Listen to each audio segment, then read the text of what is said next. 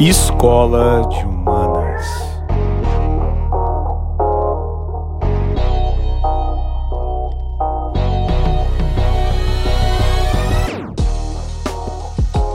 Olá, pessoal, sejam mais uma vez bem-vindos à Escola de Humanas, esse projeto que a gente tem de discutir alguns temas relevantes da grande área de ciências humanas. Meu nome é Jamerson Saqueto, doutor em psicologia, professor do Instituto Federal do Espírito Santo. Hoje vamos discutir um pouquinho sobre o método de Paulo Freire. Esse vai ser o primeiro episódio de dois, né, que vamos discutir um pouco sobre a questão epistemológica do método educacional de Paulo Freire. Sejam muito bem-vindos.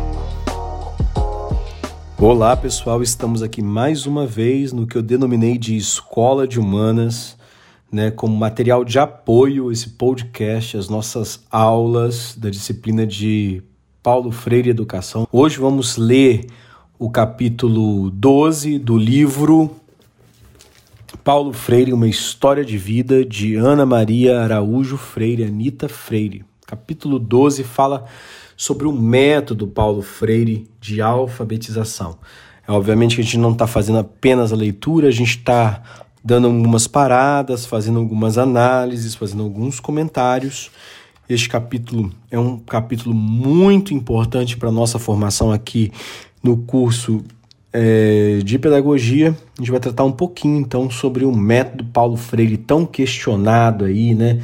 Pessoas dizem que é maravilhoso, outras correntes dizem que, que é perigoso, enfim né? Vamos entender por que entidades, pessoas de direita consideram Paulo, o método Paulo Freire subversivo nos mesmos moldes, né, do período de 64, que também foi considerado subversivo justamente por politizar junto com a questão da alfabetização. Né? Não se trata de um método que está preocupado apenas com a leitura é, a crítica né, das palavras, né? não se trata apenas de ler como quem decodifica um código, quem entende a fonética das sílabas, né?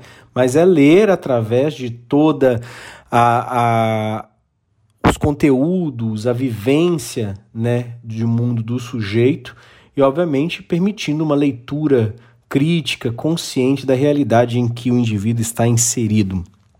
Então vamos lá, para aqueles que falam muito, principalmente sem conhecer né? Falam, ah, método Paulo Freire é, é, é, não é bom e, e, nunca nem nunca leu nada de Paulo Freire. É bom então aqui esse esse podcast também para você construir sua crítica de modo embasado, né? E, e para nós que acreditamos nesse método, e aí eu me incluo né, é, é entre esses que acredita e que vê a potência é, da pedagogia freiriana, né, para que a gente tenha é, consolidado esses conceitos do método de Paulo Freire. Né?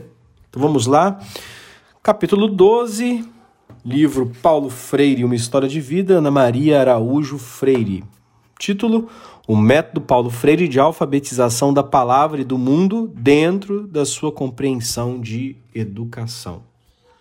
Creio que é preciso nessa biografia dedicar um item especial para fazer algumas considerações sobre o método Paulo Freire, acreditando, porém, que num texto dessa envergadura não há lugar de destaque para uma análise teórica, ensaística, formal e acadêmica, uma vez que ele é ainda muito utilizado, com algumas adaptações legítimas, devo admitir, para as necessidades locais e diante das exigências atuais. Mesmo com o avanço dos últimos anos da sociolinguística e da psicolinguística, ainda assim o método de alfabetização continua válido e amplamente utilizado pelo mundo. Quero fazê-lo, sobretudo, para dirimir dúvidas, esclarecer enganos e mal-entendidos. Não se pode, qualquer que se entende minimamente do pensamento Opa, desculpa. Não se pode, quando se entende minimamente do pensamento de Paulo, separar seu método de sua teoria como um todo. Ele não é um todo que se justifique por si só. Ele está contido na sua teoria do conhecimento. Assim, antes de tudo e enfaticamente, devo dizer que o método de alfabetização Paulo Freire foi por ele entendido não como passos a seguir, diretrizes a perseguir, caminhos rígidos a trilhar. Ao contrário, a natureza mesma do método é em si uma compreensão de como ensinar a aprender. Paulo entendeu e elaborou teoricamente o seu método como um processo cognitivo, no qual está implícita e faz parte de sua epistemologia a sua teoria do conhecimento, que é eminentemente política, ética, humanista e democrática, porque tinha a intenção de incluir para participar da sociedade todas as pessoas dessa sociedade. Para isso, é, para atingir o nível de consciência crítica, demanda de quem o faz a educação conscientizadora, que começa a ler a, pra, a palavra lendo o mundo. Assim, devo explicitá-lo, portanto, para negar o senso comum, mesmo entre educadores e educadoras que, ao falar do método Paulo Freire, o reduz a puro conjunto de técnicas ligadas à aprendizagem da leitura e da escrita independentemente e dissociada, liberta da compreensão de educação de Paulo. Ou, por outro caminho, que reduz sua abrangente e revolucionária concepção de conscientização, libertação e ética humanista, contida na sua teoria do conhecimento, a meras técnicas mecânicas de alfabetização. Então, vou fazer aqui uma parada na leitura do texto. Importantíssimo essa afirmação aqui colocada. Não se pode entender o método Paulo Freire dissociado de uma epistemologia, de uma teoria do conhecimento em Paulo Freire. Então, o que nós vemos hoje muitas vezes acontecendo é uma citação, é, é, é, é bonito se dizer entre educadores e alfabetizadores que se é freiriano, né? Né? Então, Paulo Freire virou é, um objeto de citação das dissertações e teses de doutorado na área de educação e na área de ensino. No entanto, é necessário que façamos esse salvaguarda que Quinita nos proporciona de entender que não estamos tratando de um método, como ela coloca aqui, de meras técnicas mecânicas de alfabetização. Se trata de compreender que este método de alfabetização ele está ligado a uma teoria do conhecimento que fala de uma ética, de uma estética, de um processo de conscientização, de libertação desse sujeito, de humanização desse sujeito. Então, ao ser alfabetizado, nós estamos falando do processo de socialização em que esse sujeito se reconhece enquanto sujeito é, dentro da história e dentro da sua própria sociedade sociedade em que ele então é educado para ter uma consciência de mundo, tá? Então aí está a ligação da pedagogia freiriana com um aporte teórico também do marxismo e da é, do materialismo histórico dialético, porque nós estamos falando de uma transformação desse sujeito que começa a sair é, de uma classe por si só constituída enquanto é, objeto, mas ele passa a ser compreender-se dentro de uma classe social para si consciente do mundo e das suas condições de trabalho e de pertença das questões que envolvem no mecanismo econômico da sua exploração, no mecanismo político igualmente, né? Então o sujeito ele passa a ter que se compreender pelo seu trabalho, pelas suas relações sociais, né, por aquilo que ele a maneira como ele se insere no mundo. Então nós estamos falando de um processo de alfabetização, de conscientização, tá? Que o indivíduo ele começa a ler a palavra enquanto um, um, um vestígio, enquanto um apontamento que vai dar origem a uma outra ordem de leitura, que é a leitura do mundo, tá? Então voltamos ao texto. Ao considerar Paulo apenas um fazedor de como alfabetizar, um metodólogo, é, os intérpretes ou os pseudo-porta-vozes dele demonstram não conhecer o seu pensamento e cometem contra ele um ato de injustiça. Demonstram, no mínimo, uma pobreza, um simplismo de entendimento de sua proposta antropológica, ética e política de resgate da vocação ontológica dos homens e das mulheres que, entre outras, se conscientizam no direito de ler a palavra e o mundo. Então perceba mais aqui um apontamento aqui, vou fazer mais um, um parênteses. Olha que, que, que bacana isso, que legal isso. Se conscientiza do direito de ler a palavra, é um primeiro ponto então, e é também um direito à leitura do mundo. Então, a educação alfabetizadora, ela é um direito enquanto educação constitucional, é um direito é, é, é, civil constituído, um direito do sujeito que tem que pode ser e deve ser e pretende ser alfabetizado no mundo das palavras né? Mas, para além disso, a produção de um sujeito consciente que é capaz de ler o mundo, ou de interpretar o mundo, de ser consciente no mundo e assim organizar as suas críticas e a sua maneira de atuar dentro desse mundo. Voltamos então ao texto. Ao desvincular assim a teoria ou a compreensão de educação do método, como se qualquer uma dessas partes pudesse sustentar uma sem a outra, pudesse desvincular-se uma da outra dentro da epistemologia que Paulo criou, demonstram os seus analistas e ou críticos não terem se detido com o cuidado necessário sobre o seu método e nem saberem sobre o conhecimento científico suficiente para constatarem e entenderem a relação dialética entre ambos. Então, que mais uma vez, existe uma relação dialética entre o método e a epistemologia freiriana, porque ele nutre uma relação de de, de ética, de humanismo, de consciência.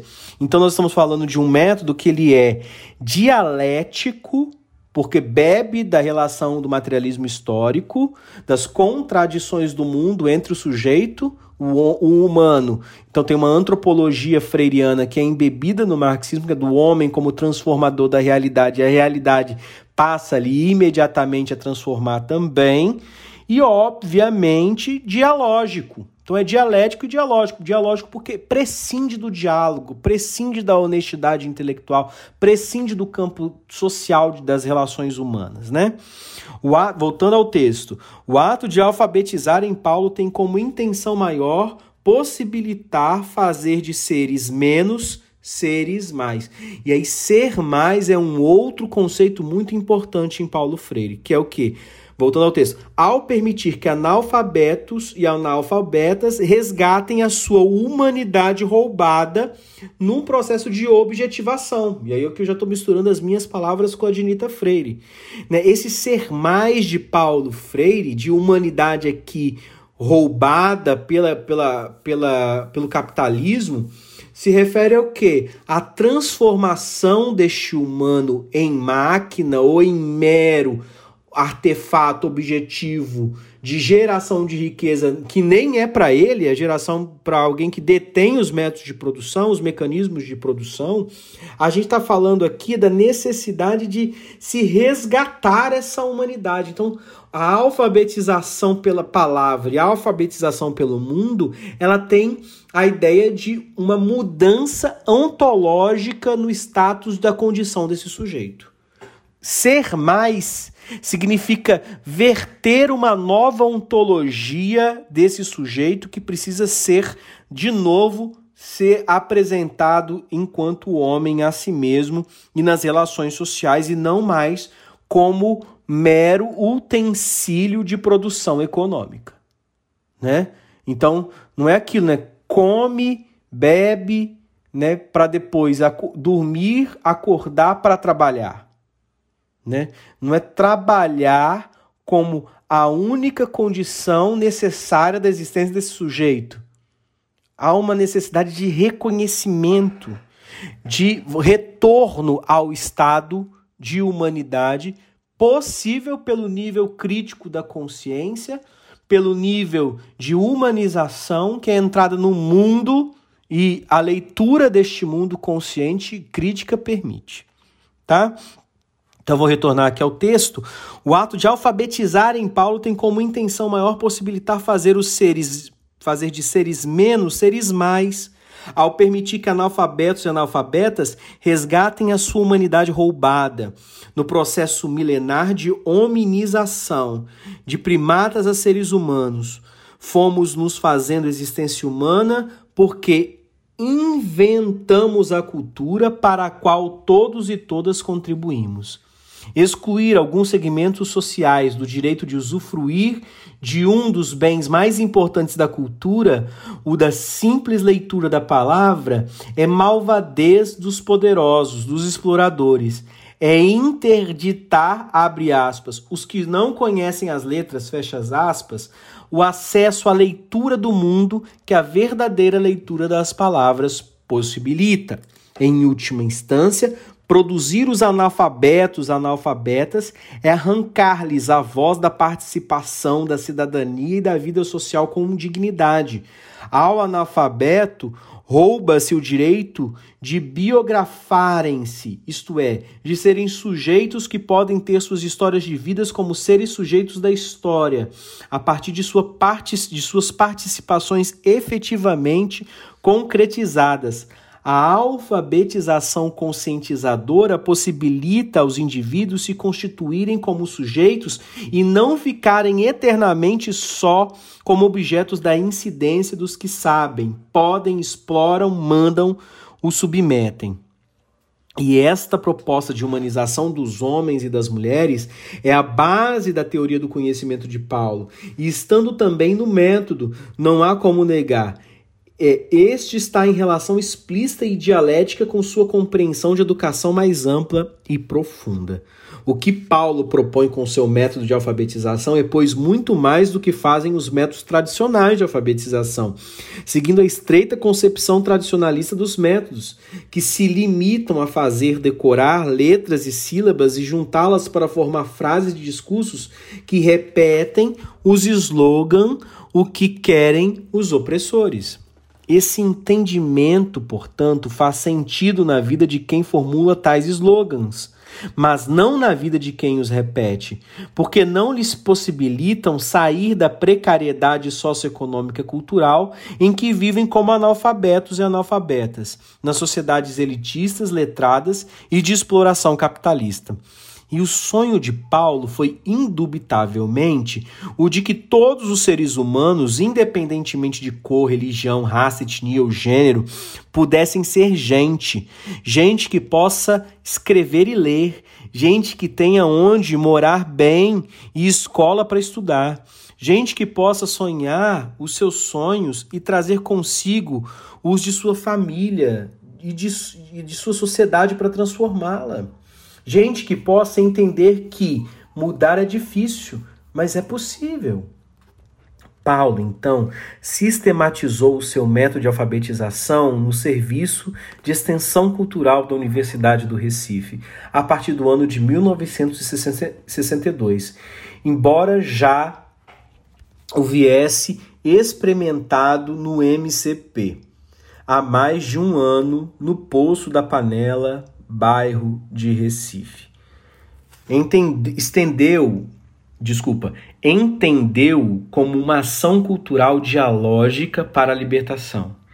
Como na sua teoria essa ação é entendida como a que nega a conquista, a divisão para submeter mais facilmente a manipulação e a invasão cultural dos analfabetos e que antagonicamente possibilita, através da colaboração, da união, da organização e da síntese cultural, fazerem-se sujeitos conscientes de serem sujeitos da história. Considero oportuno fazer, antes do aprofundamento do método, algumas considerações sobre como compreendo que Paulo Freire compreendia o cotidiano e a cotidianidade da qual partiu para compor a sua epistemologia.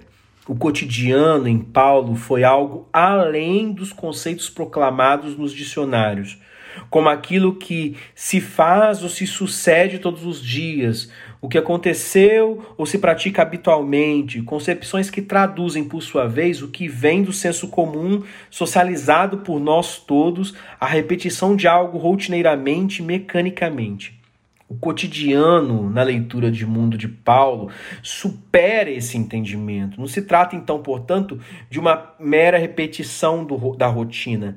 Resgata a natureza substantivamente rica e plena de vida que os atos, os gestos e as palavras, mesmo que, mesmo que simples, de todos os dias e de todas as horas, restauram da dignidade do mais autenticamente humano que temos em nós, mulheres e homens, na vivência da cotidianidade.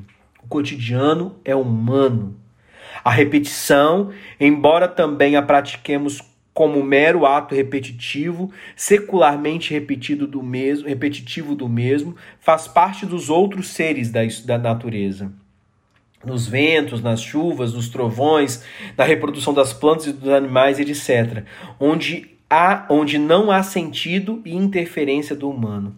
São fenômenos que acontecem mecanis, mecânica, ela coloca aqui mecanicistamente, né? Então é mecanicamente.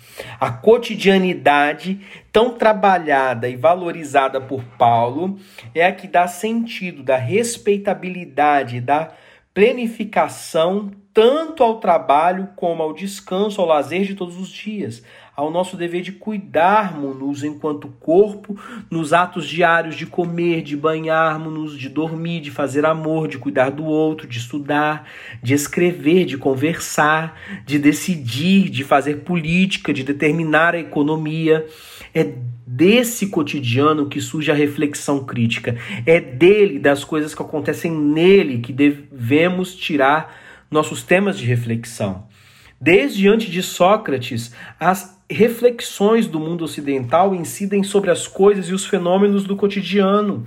Dele é que surgem nossos verdadeiros problemas, porque é nele que esses acontecem. O cotidiano e a cotidianidade implicam, pois, ao mesmo tempo de pensar e de agir, da possibilidade de interferir no mundo, de superar o mecânico, o rotineiro, o sem vida, o sem, sem sentido. O cotidiano é o que nos dá a medida exata do que somos, sentimos e fazemos, e, portanto, é nesses espaço-tempo que nos constituímos como gente e constituímos a história. Nele nos fazemos seres históricos. Na teoria, então, do conhecimento de Paulo Freire, a cotidianidade, além de resgatar o humano como ser de possibilidade do que, faz, do que fazer, expõe a possibilidade de, através desse cotidiano, se chegar à maturidade consciente. Isto é, se pudermos ler certo o mundo, carregando assim o verdadeiro sentido e a sabedoria dos gestos, das palavras, dos atos, das experiências e dos fatos que o cotidiano nos faz viver, forçosamente viveremos o cotidiano mais profundo e conscientemente. Na sua teoria, Paulo partiu deste cotidiano e nele fincou raízes, para dele tirar não prescrições metafísicas ou doutrinas dogmáticas, mas para dele criar a pedagogia radical, concreta, engajada, crítica, oriunda do real, do cotidiano, mesmo se esse real fosse ou não carregado pelas interpretações mágico-místicas do mundo.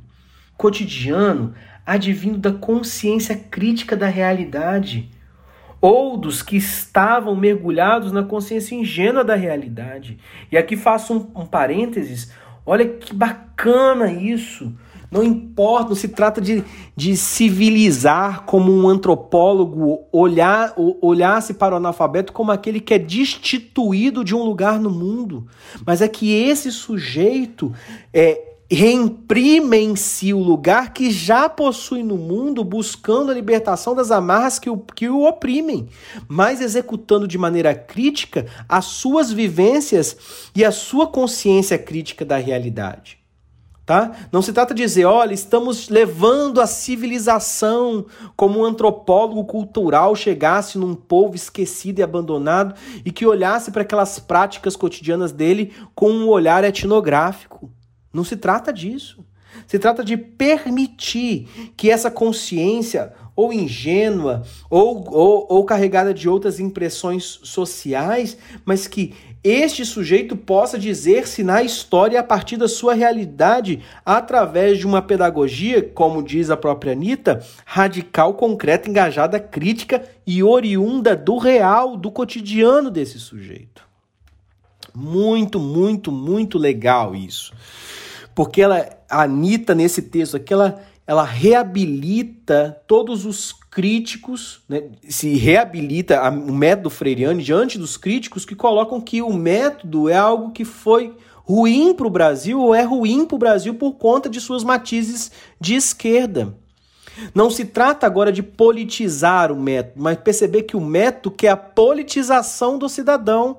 E politização não estamos falando de um partido político ou uma visão de esquerda ou de direita. Está falando de uma consciência de que esse sujeito consiga ler a realidade para além de ler as palavras, mas ler a sua realidade com uma intimidade no mundo em que ele consiga ser crítico e analista dessa realidade e não a compreenda como algo pré-dado, como algo concebido simplesmente que ele tem que viver aquela vida, mas uma consciência emancipatória e libertadora que esse sujeito pode atuar de outros modos e através de outro lugar interagir com esse mundo que ele não está destinado a fazer o que sempre fez, ou que ele não está condenado a uma existência vi, vil e alienante, mas que ele pode então interagir no mundo com outro de um outro modo. E aí voltamos ao conceito de ser mais.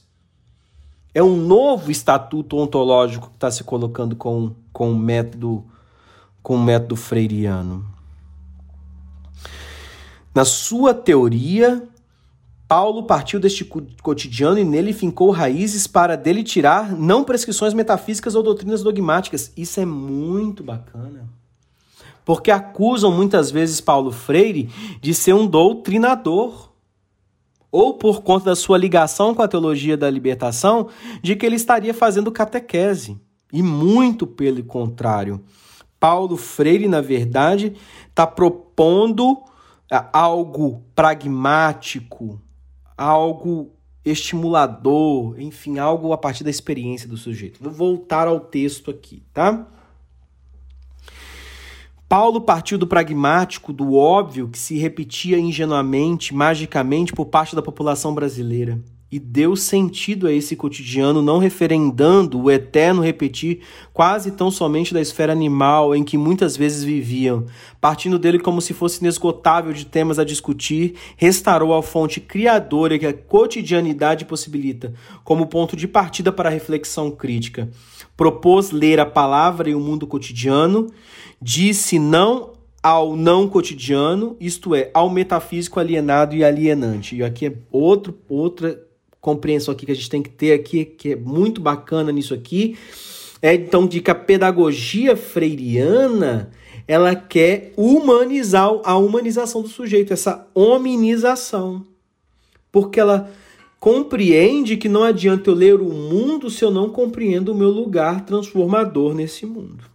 Assim, voltando ao texto, ele partiu do cotidiano, do dito, do feito e do entendido no mundo diário dos oprimidos e oprimidas em relação dialética com a do opressor-opressora, e nele fixou suas bases para dele tirar sentido, criar as raízes necessárias no concreto para daí superar as crenças e os mitos de grande número de pessoas que precisavam se beneficiar de sua compreensão da educação essencialmente política, ética e humana. Criou raízes não para fixar doutrinas e impor prescrições ideológicas, mas ao contrário, para delas partindo levar mulheres e homens a conscientizarem-se, alfabetizarem-se e terem a possibilidade de transformar o mundo, decodificando o mundo cotidiano codificado discutir o cotidiano, radicalizando-o. E a partir desse próprio ato, desse processo, fazer história. E com os resultados desse processo, desse cotidiano discutido, transformar o mundo, fazer uma história nova. Lendo o cotidiano corretamente, podem seus sujeitos adquirir a força transformadora, negadora dos atos diários sem sentido e sem intencionalidade do cotidiano. Esses atos sem sentido, entretanto, podem se fazer temas geradores de discussões, tornar-se conscientemente carregados de sentido transformador.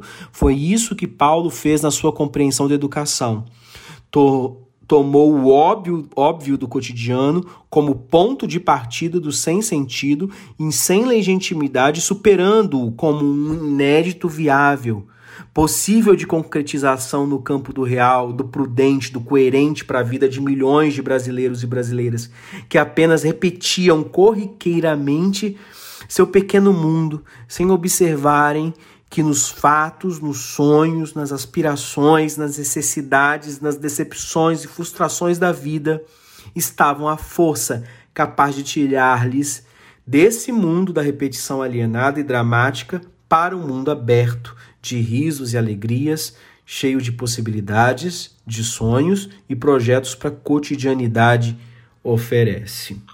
No cotidiano, se criam os tempos e espaços do medo, da ousadia, da militância política, do que estudamos e aprendemos, de termos prazer ou de, termos, de nos interdiarmos. Tempo de fazermos o mais possível seres autenticamente humanos e nos refazermos no processo eterno e ininterrupto de construirmos-nos como existência. É no cotidiano, vivendo tudo o que ele nos oferece, que vivemos a cotidianidade plena, que aprendemos, que podemos refletir sobre a prática diária, prática consciente, não meros atos repetidamente mecânicos. Do cotidiano se faz o melhor humor. Nele sofremos a dor e a tristeza, mas também as alegrias, as esperanças, as esperanças, perdão, e construímos nossas utopias espetacular esse texto. A gente tem que olhar esse texto de uma maneira muito afetiva, porque se a educação não se reveste desse sentido ético e político, não tem sentido a docência.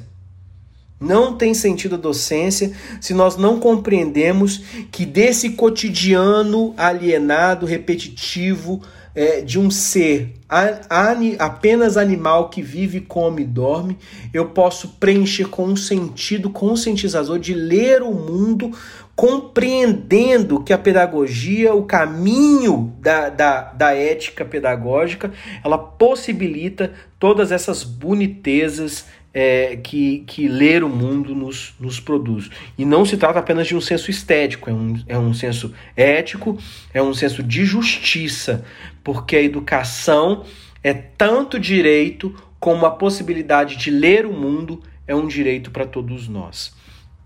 Tá? Eu vou parar por hora aqui esse podcast, vou fazer, decidi fazer esse podcast em duas, duas, duas partes.